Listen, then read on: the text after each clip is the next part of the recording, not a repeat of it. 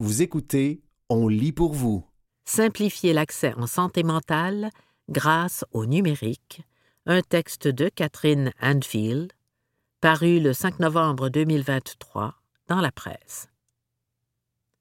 Quand on tombe enceinte, on reçoit le mieux vivre, une Bible qui répond à toutes les questions des nouveaux parents. Quand on s'achète une voiture, le vendeur te fait faire le tour complet du garage. Et dans le coffre à gants, tu as le manuel. Mais en santé mentale, ça, ça n'existe pas. Geneviève Lessard, 45 ans, porte plusieurs chapeaux. Elle est ex-policière.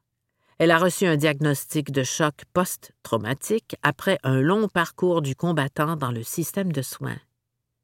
Elle est père aidante. Et dans les dernières années, elle a été co-designer d'une toute nouvelle application sur laquelle une équipe de chercheurs de l'UCAM planche depuis trois ans, Mentalis. Son créateur, Stéphane Vial, professeur en design d'interaction à l'UCAM, a présenté l'image et le concept de Mentalis cette semaine devant une centaine d'organisations. Il s'agit d'un projet de recherche-innovation un peu comme une start-up cachée à l'université, financée à près de 1 million en trois ans par des fonds de recherche publics. Un projet d'envergure, donc, qui a mis à contribution une quarantaine d'étudiants, des co-chercheurs et des entreprises. Sa visée? Devenir le guichet unique numérique d'accès aux soins et auto-soins de santé mentale au Québec. La première version de l'application sera livrée au printemps. C'est comment améliorer, fluidifier, simplifier toute cette expérience compliquée d'accéder à la bonne aide au bon moment, pour le bon problème, dans cet univers qu'on connaît mal et qui nous embarrasse, celui de la santé mentale, dit Stéphane Vial, titulaire de la chaire Diamant. Mentalis qui mise sur une interface simple et fluide, a été élaborée en co-design, donc avec l'apport constant des professionnels, des patients partenaires et des pères aidants comme Geneviève Le Sart, consultés tout au long du projet. On n'amène rien qui n'a pas été proposé et validé par les personnes qui vont l'utiliser, résume le professeur Stéphane Vial, également diplômé comme psychologue en France. L'application sera dotée de trois composantes. L'accueil et la guidance, qui comportera des vidéos explicatives en santé mentale et la possibilité de clavarder avec un père aidant, une carte géographique pour repérer toutes les ressources autour de soi, tant publiques, privées que communautaires, et l'interaction avec le service souhaité, père aidant ou intervenant du CLSC. Les intervenants pourraient utiliser Mentalis pour joindre les personnes, transmettre des documents, faire des rappels automatiques de rendez-vous ou même pour lancer un clavardage, énumère Stéphane Vial. Sans entrer dans les détails cliniques, Mentalis pourrait aussi inclure un bref historique du parcours de soins d'une personne. Parcours de soins. L'accès aux soins est compliqué. Les parcours de soins, ils sont longs, ils sont labyrinthiques, ils sont décourageants, résume le professeur Stéphane Vial. Oui, dit-il, il manque de ressources de façon hurlante. Mais là n'est pas le seul problème. Si demain matin, vous doublez vos ressources, il y a d'autres enjeux qui ne changent pas, la complexité organisationnelle et logiciels, dit Stéphane Vial, qui souligne que, dans un CIUS, il y a entre 400 et 900 logiciels en moyenne au Québec. Vous allez voir votre médecin de famille, il vous dirige vers le guichet d'accès du CLSC et votre demande est prise dans une tuyauterie administrative et logicielle dans laquelle elle chemine lentement. Parlez-en à Geneviève Lessard, il lui aura fallu huit ans entre son premier choc traumatique, au travail et son diagnostic de syndrome de choc post-traumatique en 2018. J'ai cogné à plein de portes, au public, au privé, mais personne n'a ciblé la bonne chose, dit-elle.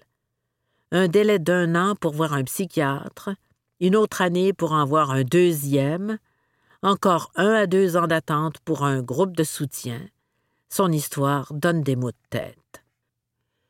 Ce que j'ai trouvé le plus difficile, c'est de savoir que quelque chose clochait sans savoir ce que c'était, dit Madame Le Sart, persuadée qu'une application comme Mentalis l'aurait aidée. Dans la visée de Stéphane Vial, Mentalis serait un jour dirigé par une entreprise à vocation sociale avec des statuts spécifiques garantissant une gestion responsable. La question de la protection de la vie privée est au cœur des préoccupations depuis le premier jour, assure le professeur.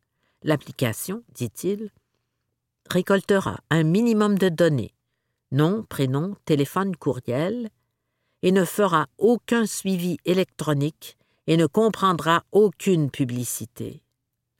On va utiliser le service cloud sécurisé reconnu validé par le ministère de la Santé dit Stéphane Vial, qui souhaite que Mentalis devienne à terme un service offert gratuitement à toute la population grâce au soutien financier de l'État. C'était simplifier l'accès en santé mentale grâce au numérique, un texte de Catherine Anfield, paru le 5 novembre 2023 dans la presse. Les libraires de l'Écuyer craquent pour six suggestions de lecture des libraires indépendants parues le 21 novembre 2023 dans la revue Les Libraires. 1. Détecteur de mensonges. Katia Gagnon, édition La Presse, 232 pages, 32,95 J'ai découvert à travers ce récit la carrière de Jacques Landry, surnommé le virtuose de l'interrogatoire, qui a su tout au long de son parcours professionnel tant au sein de la Sûreté du Québec que comme polygraphiste privé, recueillir des aveux qui ont permis de résoudre plusieurs crimes. Sa technique, dorénavant enseignée à l'école et même utilisée à travers le monde, mise sur l'écoute attentive et la confiance, prémisse à la confidence. Il ne croit pas à l'obtention d'aveux par la force et la brutalité, mais plutôt par l'empathie, la compréhension de la raison cachée derrière le geste, la relation pour rejoindre l'humain. Des histoires touchantes, dignes de film, récoltées par Katia Gagnon et partagées par Jacques Landry avec grande générosité et en toute franchise. Libraire, Annie. 2. Edmond le Hérisson. Amélie Legault, Les Malins, 40 pages, 21,95 Ce cher Edmond aimerait beaucoup trouver son talent et, pour ce faire, il essaiera plein d'activités avec ses amis. Edmond aime beaucoup les bonbons et il sent bon, mais il ne sait pas dans quelle sphère il excelle. L'auteur et illustratrice Amélie Legault a une nouvelle fois gagné mon cœur avec cet album coloré, empli d'humour et dont la morale est si bien illustrée. Un album jeunesse sur la persévérance, la recherche de soi et l'amitié. Parfois, nos talents sont plus simples à découvrir qu'on ne le croit et plus près de qui l'on est. Une très belle série jeunesse, dès trois ans. Libraire Dominique. 3. Mille pages plus tard, tome 1, Je n'ai toujours rien compris.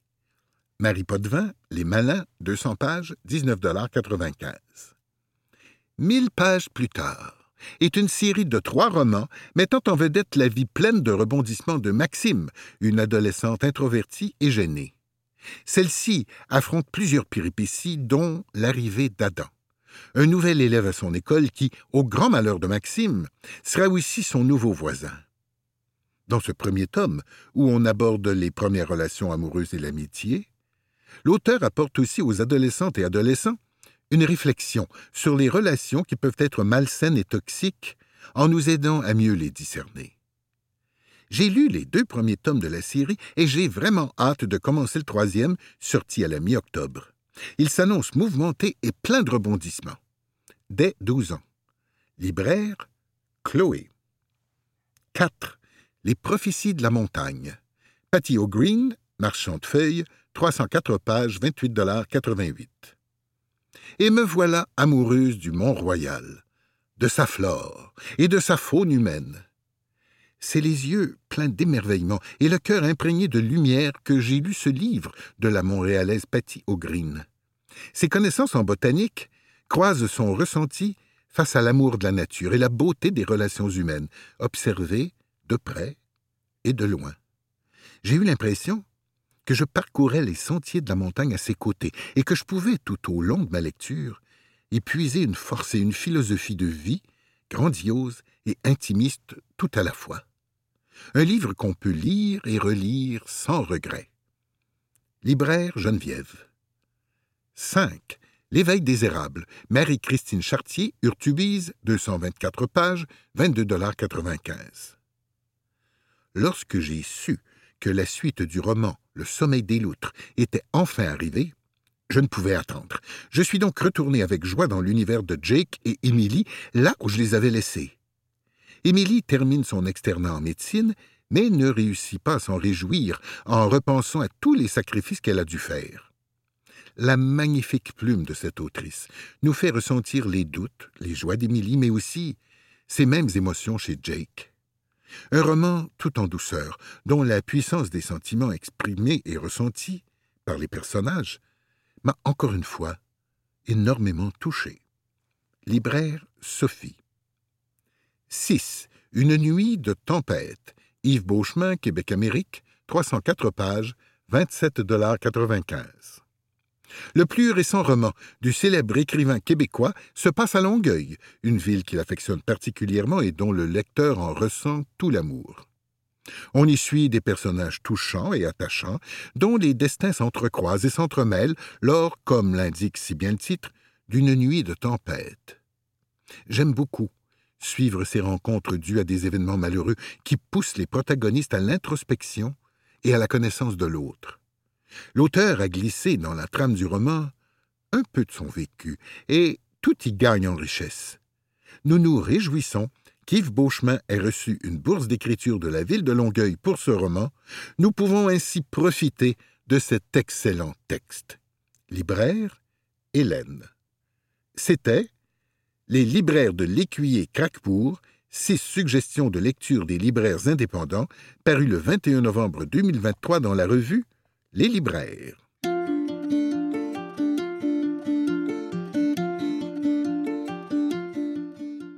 Littérature québécoise et poésie, des incontournables cette saison.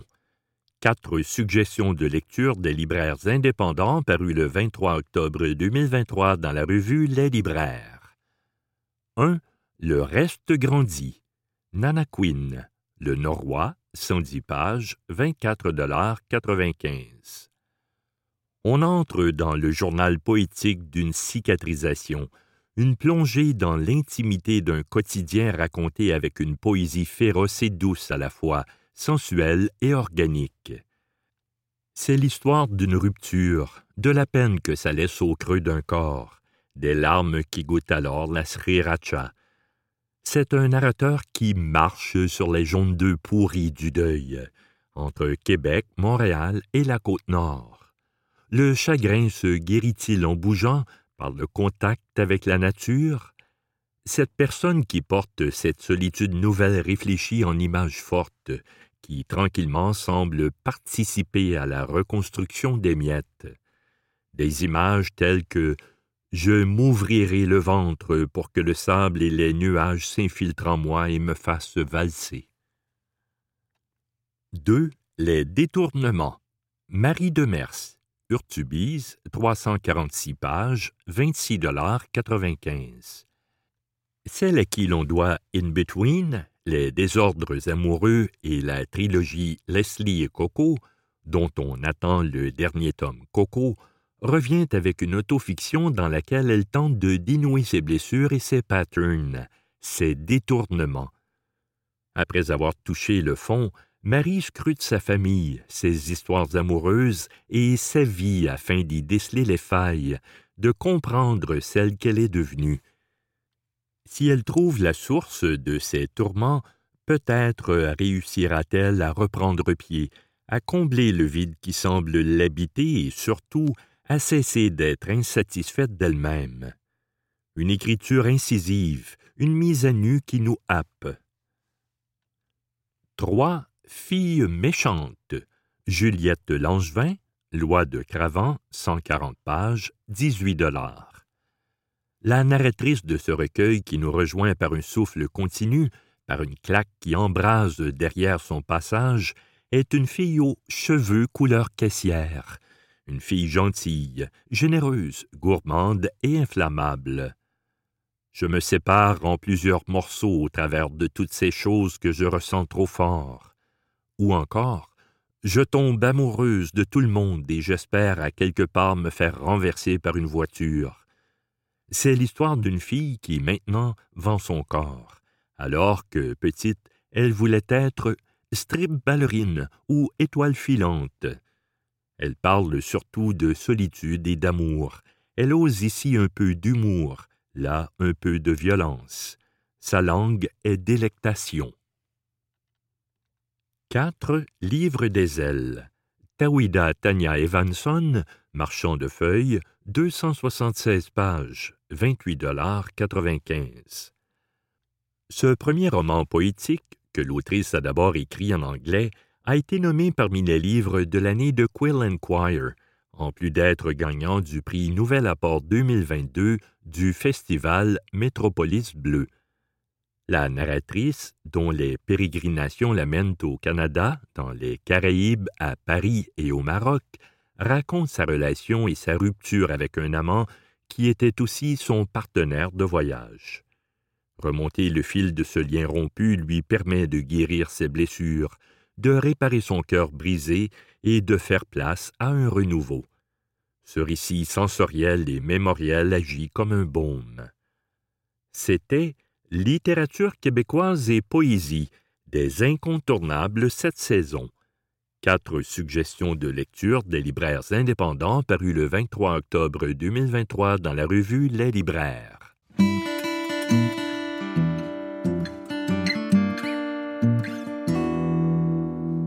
Entrevue éclair, Christian Kennel, un texte de Joséanne Paradis, paru le 21 novembre 2023 dans la revue Les libraires. Christian Kennel évolue depuis plus de 30 ans dans le milieu littéraire. Il a remporté plusieurs prix, a fait rayonner son talent jusque par-delà les océans.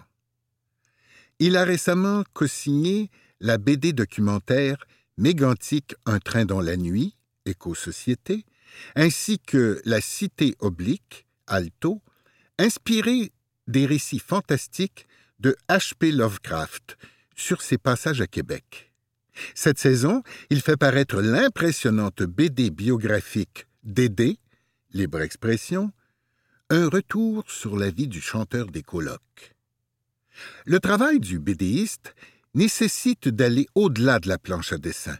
Pour Dédé, vous avez interviewé plusieurs personnes qui ont connu ce chanteur. Quelle place la notion d'humanité a-t-elle prise dans ce projet biographique? J'ai rencontré des personnes formidables qui ont connu André de façon intime et qui l'ont aimé. Je me suis lié d'amitié avec certains, ce qui ajoutait à l'immense responsabilité de respecter l'intégrité du sujet sans complaisance ni voyeurisme. Je crois que le fait que je n'étais pas un fan des colloques a inspiré leur confiance. Comme avec Mégantic, des liens forts vont se poursuivre au-delà de la bande dessinée. Dédé continue de créer des liens entre les gens. Votre travail artistique en est un qui se démarque. Une grande liberté est accordée à la façon dont les images sont déployées, ainsi que dans le choix des angles et des couleurs, faites de traits vigoureux et de différents camailleux explosifs, et ce, bien que votre style soit des plus réalistes. Selon vous, Qu'est-ce que cette façon de mettre en image la vie de Dédé Fortin apporte de plus dans l'expérience du lecteur? Les nombreux documents qu'André Fortin nous a laissés nous permettent de plonger dans sa personnalité la plus intime. Je voulais que le lecteur ait cette possibilité d'entrevoir qui il était réellement, au-delà de Dédé et des colocs. Pour ce faire, j'ai utilisé tous les outils disponibles comme la couleur, mais aussi le réalisme du dessin puisé à même les photos d'archives. Le seul but étant de coller le plus près possible de la réalité. C'était Entrevue éclair, Christian Kennel, un texte de Joséanne Paradis paru le 21 novembre 2023 dans la revue Les Libraires.